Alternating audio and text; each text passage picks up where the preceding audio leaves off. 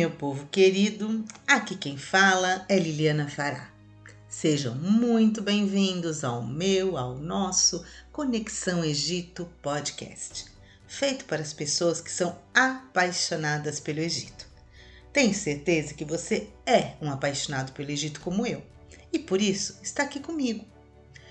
Vamos juntos viajar pelas histórias maravilhosas que fazem da civilização egípcia parte de nossos sonhos e curiosidades mais instigantes? Espero que tenham gostado do meu último episódio, onde eu falei das escolas no Egito Antigo. Se não viu ainda, pode usar qualquer aplicativo que você costuma ouvir suas músicas. O iTunes, Spotify, Google Podcast, são vários. Se já ouviu e gostou, dê a dica para algum amigo que também é apaixonado pelo Egito como você. Hoje eu vou falar sobre as pirâmides mais famosas do Egito as pirâmides de Giza ou Gizé. É importante destacar que existem pirâmides por todo o mundo e em outros mundos, pois podemos ver pirâmides até em Marte. Dados de 2008 falam de mais de 138 pirâmides em todo o Egito. A palavra pirâmide teria vindo da junção de duas palavras gregas: pir, fogo, luz, e midus, medição. E essa definição talvez nos dê algumas pistas sobre elas. As pirâmides mais famosas são as da cidade de Giza ou Gizé, perto do Cairo, Queops, Kefren e Miquerinos. Lá no Egito chamam a cidade de Giza, mas no Ocidente nós chamamos de Gizé. A maioria das pirâmides egípcias foram construídas na margem ocidental do rio Nilo, onde ocorre o pôr do sol o que era associado ao reino dos mortos na mitologia. Falar das pirâmides como sendo túmulos é um assunto de muita controvérsia. Nunca se achou múmias dentro dessas pirâmides. Os guias dizem que é porque foram todas saqueadas. Ai, mas é muito improvável. A dificuldade de entrar dentro delas é imensa. Todas as múmias encontradas até hoje estavam no Vale dos Reis, Vale das Rainhas e imediações. As pirâmides já visitadas em seu interior não contêm nada que suporte esta ideia, muito pelo contrário, são estruturas que sugerem outras coisas. Quando entramos dentro da pirâmide de Queops, na área em que é permitida a sua visita, passamos por túneis bem estreitos para chegar a uma câmara, chamada Câmara do Rei, onde encontramos uma espécie de caixa de granito. Eh, não tem tamanho que comporte um sarcófago ou qualquer corpo, as medidas seriam 1,12m por 67,5 centímetros por 67,5 centímetros, ou seja, é, o comprimento dela seria de 1,12m, ela não é tão grande, e altura e largura de 67,5 centímetros. Eu mesma entrei dentro dela para ver as dimensões. E confesso que também aproveitei para fazer alguns minutinhos de meditação e agradecer da oportunidade de estar lá. Alguns pesquisadores históricos dizem que ali era guardada a Arca da Aliança, a maior fonte de energia conhecida. Mas eu não encontrei evidências até agora que sustentem tal ideia. A Arca da Aliança parece ter sumido na história. Deve estar muito bem guardada por aí. Se pensarmos nas pirâmides como centros de energia, sim, faria sentido. O que seria tão importante para ser tão bem guardado? A Grande Pirâmide era completamente blindada. Hoje temos a entrada lateral para receber os turistas, e lá eles chamam de a entrada dos ladrões. Existe um labirinto subterrâneo que liga a Grande Pirâmide com a Pirâmide de Djoser, em Saqqara, região que fica a 30 quilômetros de Giza.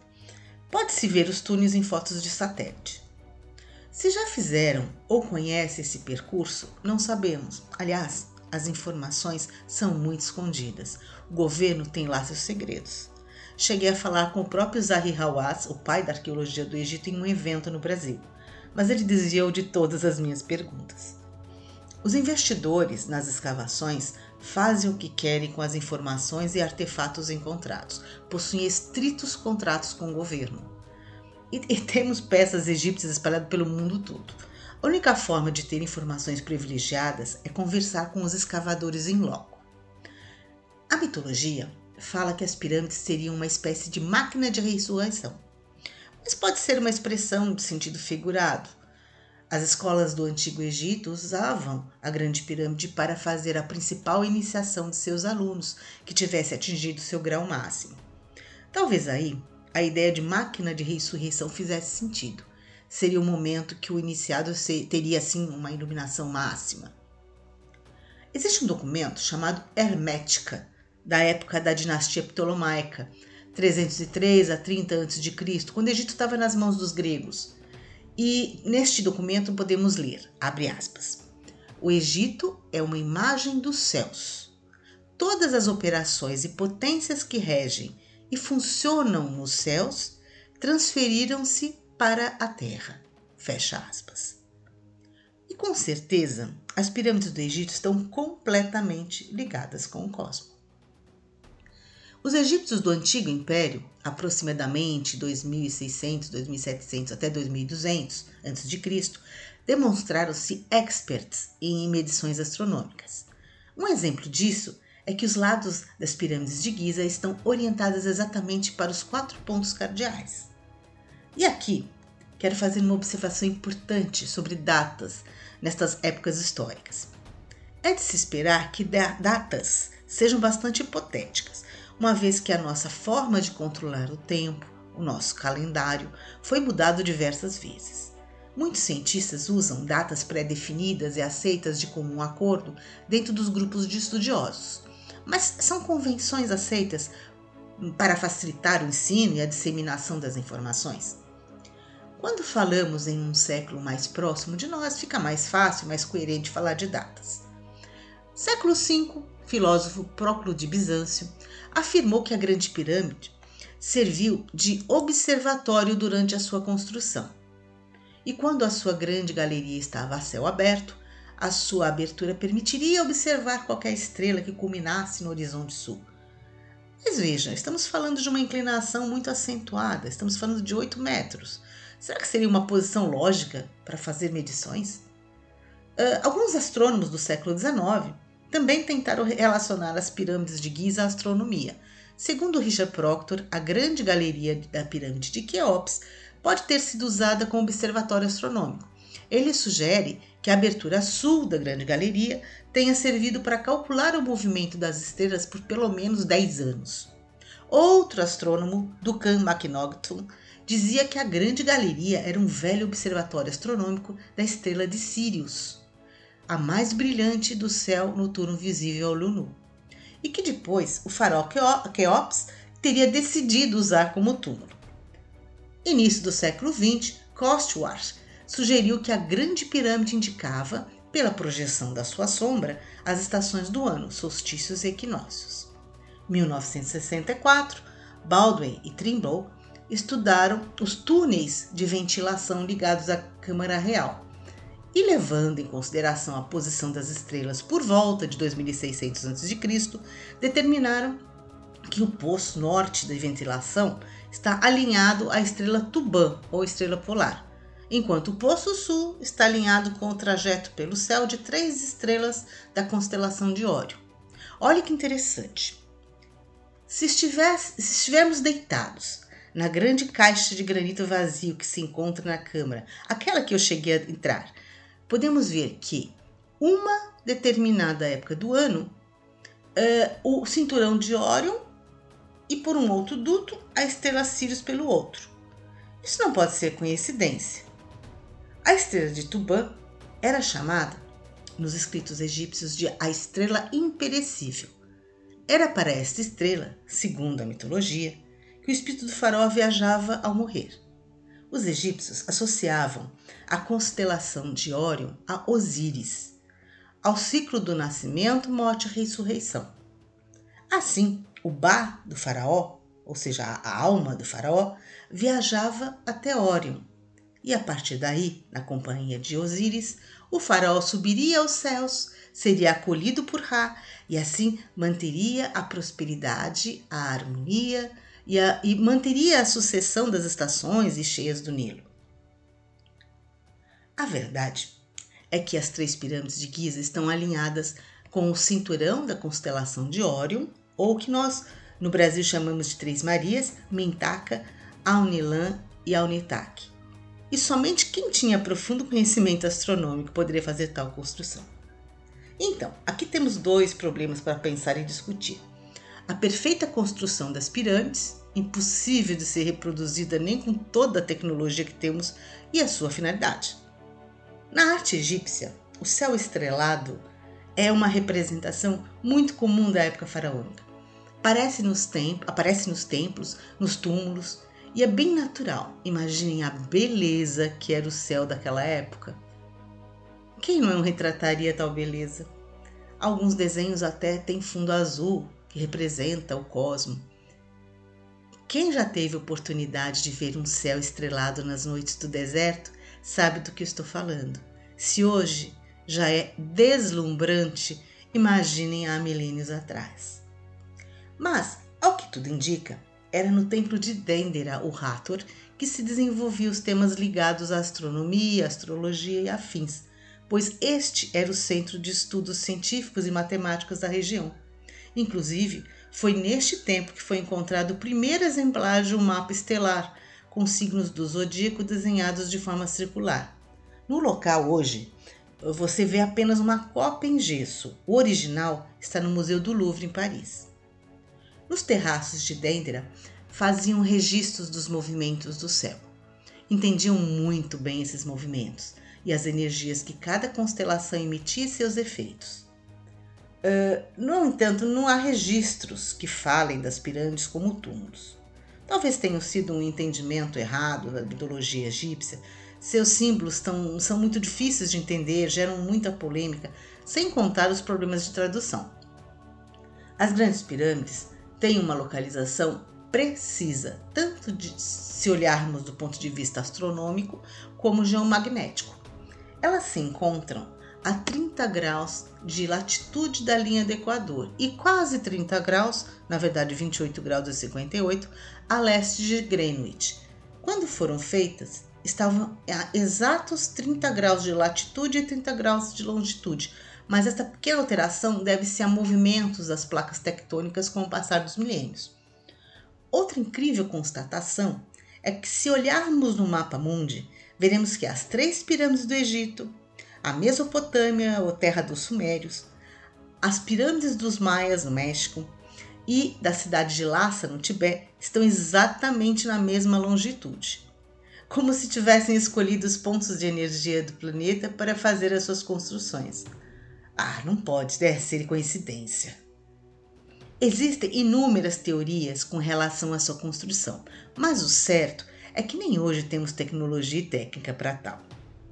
A Grande Pirâmide foi feita com mais de 2 milhões e 600 mil blocos de pedra tirados da pedreira de Tura, na margem oposta do rio, do rio Nilo. São mais de 7 milhões de toneladas. Possui 203 degraus, 147,8 metros de altura, 230 metros de lado. O arqueólogo Flinders Patry estimou que a largura média das juntas entre as pedras, quase imperceptível, era de 0,5 milímetros. A grande pirâmide de Queops possuía naquela época 144 mil blocos de granito branco polido, cortados com extrema exatidão, revestidos com quartzo. A ponta, lá no alto, era coberta de ouro, pois era um potente metal condutor. Era como se fosse um espelho gigante, refletindo para todos os lados. Além de isolar o calor de fora, imagine o brilho ao refletir o sol ou a noite com o brilho da lua. Creio que o objetivo deles era serem vistos do espaço. E na realidade, sim, elas podem ser vistas do espaço. Não era por acaso a ligação perfeita que tinham com as estrelas. Mas em 1303 d.C. houve um terremoto na região que destruiu boa parte externa, deixando as pedras aparentes. O objetivo principal era assim: construir uma espécie de conexão, de comunicação com as estrelas de Sirius e Órion. E como falei, as três pirâmides estão perfeitamente alinhadas com as três Marias, ou cinturão de Órion. Não precisa nem dizer que depois de tantos anos e tantas guerras, o ouro foi saqueado, as placas também. E acho que se fosse possível também teriam retirado as pedras para construir outra coisa. Perto da pirâmide de Kefren, o engenheiro alemão Coron encontrou artefatos que lembram guindastes e restos de uma rampa de 10 metros de largura, mas não quer dizer que foram usadas para esta construção. O escritor Carlos Torres afirma que nestas placas brancas estariam milhares de escrituras e registros que com certeza nos revelaria muita coisa. Coloca que o grande construtor destas pirâmides teria sido Imhotep ou Tote, que, que dominava os conhecimentos vindos da antiga Atlântida. Seguindo as últimas observações dos arqueólogos, as três pirâmides e a própria esfinge teriam sido construídas há mais tempo do que imaginamos. A esfinge, ao que tudo indica, baseado na análise do calcário e as marcas de erosão horizontal pelas águas, data da época do dilúvio. Imaginem tantos segredos estão escondidos embaixo de tanta areia. E ainda, se elas tivessem sido construídas na época dos faraós, certamente teríamos seus nomes escritos várias vezes eles eram muito vaidosos de seus poderes e feitos. Mas não, não vemos qualquer inscrição.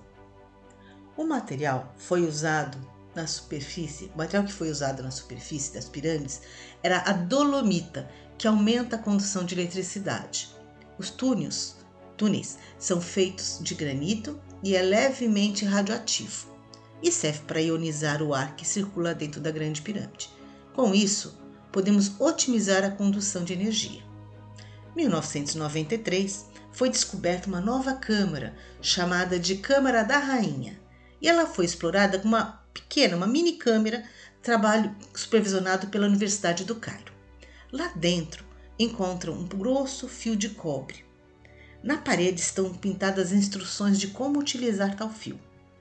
Se unirmos este achado com toda a estrutura que já sabemos que é cheia de materiais condutores. E o fato das três pirâmides estarem exatamente sobre um rio subterrâneo, bom, temos algumas pistas a mais. Não pode ser tudo coincidência, não é? A grande pirâmide deve ter sido uma imensa máquina de recepção de energia e comunicação, ligação entre mente, espírito e matéria nas iniciações, um grande gerador. Além de ser uma imensa usina elétrica, canalizando e transmitindo energia. É claro que tiramos conclusões baseadas em hipótese, pois há provas irrefutáveis de teoria alguma. Mas creio que temos de tomar cuidado com preconceitos que temos enraizados.